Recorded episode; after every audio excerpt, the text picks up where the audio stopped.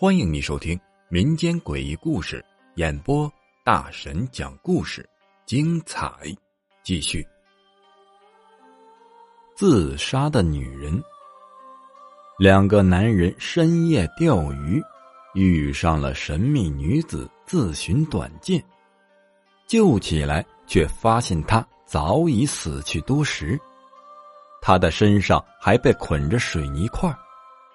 这里面究竟发生了什么诡异离奇的事件呢？话说乔飞当天晚上正在值夜班，突然就接到报警，说水库有人溺水。乔飞马上和另外一个同事赶往了现场，所在地位于城西长坝水库南岸，那里有一片小树林，晚上啊基本是不会有人去。乔飞和另一个同事到达了现场以后。就看到两个人向他们招手，跟他们喊话。这两个人慌忙的跑了过来，给他们俩指明溺水人落水的位置。他们两个了解了具体情况以后，同事就去带了救援队过来。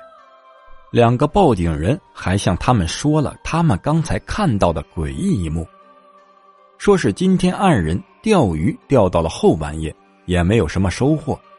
准备呀，打道回府。这个时候，老王突然看到身后的树林中露出惊讶的表情。老李看到老王的眼神，也跟着他的视线看了过去。二人看到一个女孩从树林的小路上无声无息的走了过来。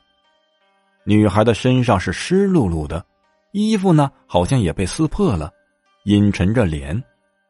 老李跟老王就觉得好奇。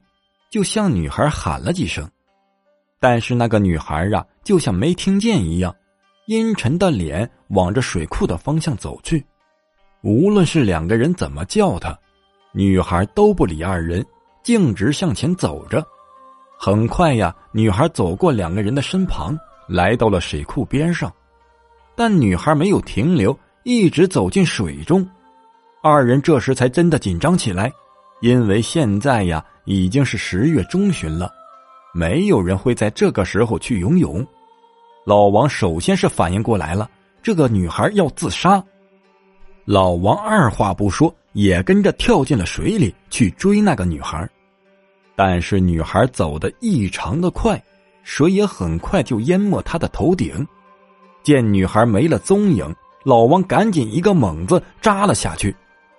可是隔了一会儿。浮上来的只有老王和他的帽子。老王又接连几次潜下去寻找，却始终没有找到那个女孩的影子。二人从回忆中醒来，眼神中透露着惊讶。这个时候，打捞队的人也已经到了，马上就组织了救援打捞。可一行人找了四个多小时，也没有找到。大家几乎翻遍了水库的每一个角落，几人分析，女孩可能是沉到了水底，否则不可能找不到啊。按照老王和老李二人指的位置潜了下去，却还是没有找到那个女孩。毕竟是人命关天，终于在天亮的时候，大家等来了消息。第二批下水的打捞队在水下发现了东西。他们在另一片水域下面发现了一具女尸，不过当时所有人的神情是比较奇怪的，显然情况不像大家想的那么简单。大家用长杆进行探底打捞，最终勾上来一大团东西，这绝对不止一具女孩尸体的分量。尸体最终啊被打捞上来了，外观和老王二人描述的一样。但是女孩却不是自杀，而是被人用水泥板沉底儿的。女孩应该已经是死了一周以上了，身体已经出现了明显的尸斑。乔飞当时回想老王二人说的话，实在是无法相信自己所看到的一切。但是老王二人比乔飞呀更害怕，都以为自己见了鬼了。因为这个女人实在是太过于诡异，而且老李跟老王二人一度被误认为是杀人凶手，不过最终案子还是破了。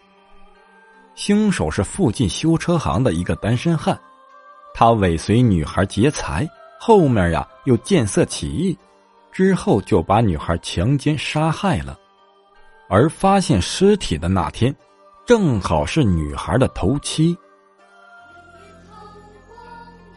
本集播讲完毕，感谢你的收听。只讲故事，切勿迷信。如果你喜欢灵异鬼故事的话，点个订阅关注，下集更精彩。